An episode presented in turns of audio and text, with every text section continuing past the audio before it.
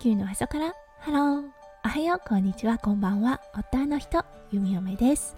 このラジオはオーストラリア在住。20年となった弓嫁がオーストラリアのこと育児のことそしてパートナーシップについてマクロからマイクロまで幅広くお話しするラジオです。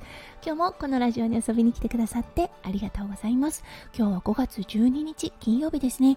皆さんどんな金曜日の午後お過ごしでしょうか？はい。弓嫁は息子くんがね今朝児童デイケアに行ってそしてね夫翔ちゃんは今日本出張中ということで完全に一人の時間を過ごしています。すごくね持て余すというかあ何しようといったような感覚になりますがお天気もとてもいいのでのんびりゆっくりかなといった感じです。はい。それでは最初のコーナーネイティブってどう話す？今日の Aussie English。今日のワードはノーティーです。はい昨日は地域をご紹介しました。このノーティーという言葉弓嫁はよく使いますというのはねやはり小さな子そしてワンコたちによく使ったりするんですね。何か小さなね悪いことをした時そうちょっとねわんぱくっぷりを発揮している時とかにねノーティーボーイであったり、うん、ワンコたちに対してもノーティーボーイノーティーガールといったような感じで注意というかねなんかこう声かけの一環のような感じになったりします。はい。息子くんもねこの意味しっかり分かってるようで読み読みがねワンコたちにノーティーボーイノーティーガールというような感じで言うと何したの？みたいな感じで聞いてきます。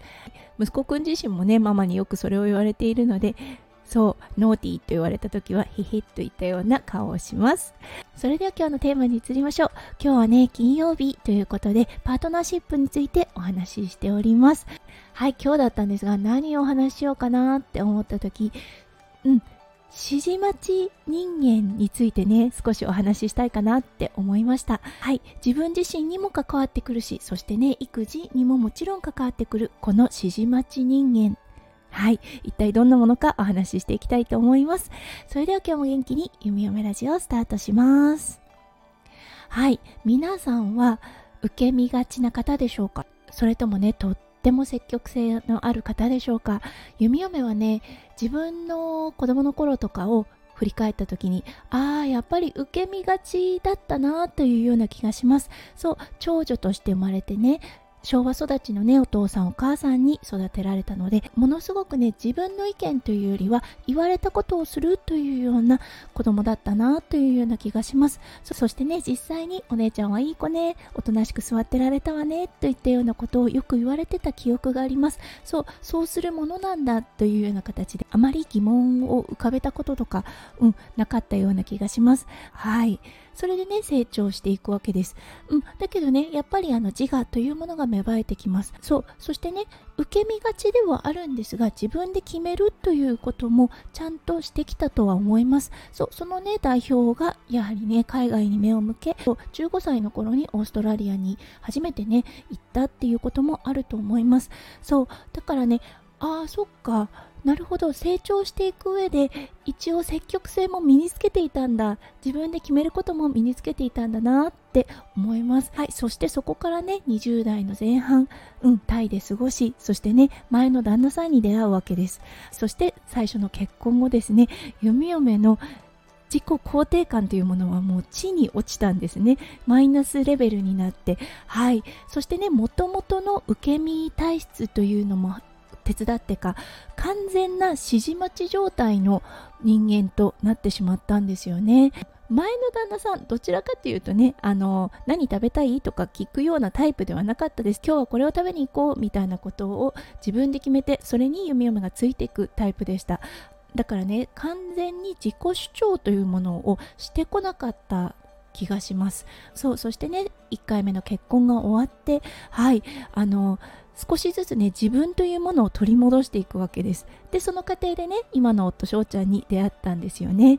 はい。そこでね夫翔ちゃんが当たり前のように聞いてきたこと「今日由美ちゃん何する?」とか「今日由美ちゃん何食べたい?」とかって聞かれた時にですねはい。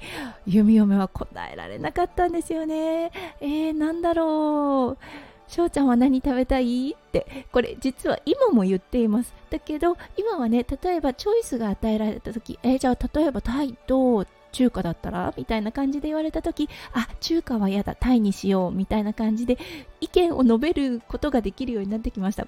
これはねやっぱり時間が経ってからっていうような感じがします。だけどね出会った当初は本当に自己主張というものが難しかったです。そうこれだったんですがやはりねあの最初の結婚において意見というものを求められなかったんです。うん、こうあるべきだというようなね考えがとてもね強い男性だったんですね。女性はこうあるべきだ。うん、あのだからそういうものなんだとね弓嫁も柔軟にそこを受け止めてしまったのでそしてね子供の頃にそういう教育を受けてきたっていうのもあると思いますだからねそのままあっさりと受け止めてそういうものだと捉えてしまったんですよね。うん、そして出来上がったのがやはり指示待ち人間となってしまったんですね。とてもあなたがしたいことは何なんだっていうのを聞かれるのが苦手でした。これねやはり今弓嫁自身が育児をしているということでね気をつけなければいけないなといったポイントだなと思いました。そうこれからのね AI 時代指示待ち人間にしないための子育てっていうような本をよく見かけることがあります。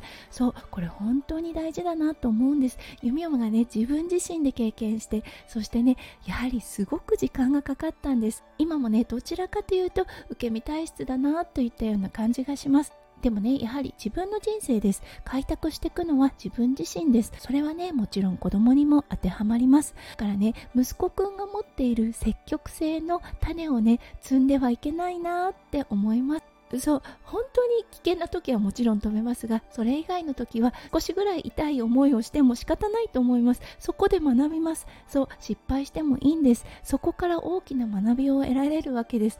弓嫁はねやはり見守るということをねもう本当に徹底していきたいなと思います。そう口を出す前にまず見守ってそう息子くんが自分でね挑戦して自分で結果を出してそうそしてまた再挑戦しなければいけないない時はするといったような感じでね。そう息子くん自身をね花開かせていってほしいなと思います。はいということで今日はねパートナーシップについてお話しさせていただきました。うんどちらかというとね指示待ち人間だった弓嫁。そのね弓嫁自身をですね反面教師にしてはい息子くんの子育てをね心がけていきたいなと思いました。はいということで今日も最後まで聞いてくださって本当にありがとうございました。皆さんの一日がキラキラがいっぱいいっぱい詰まった素敵な素敵なものでありますよう弓嫁心からお祈りいたしております。それではまた明日の配信でお会いしましょう。地球の上から。ハロー。弓嫁ラジオ。弓嫁でした。じゃあね。バイバイ。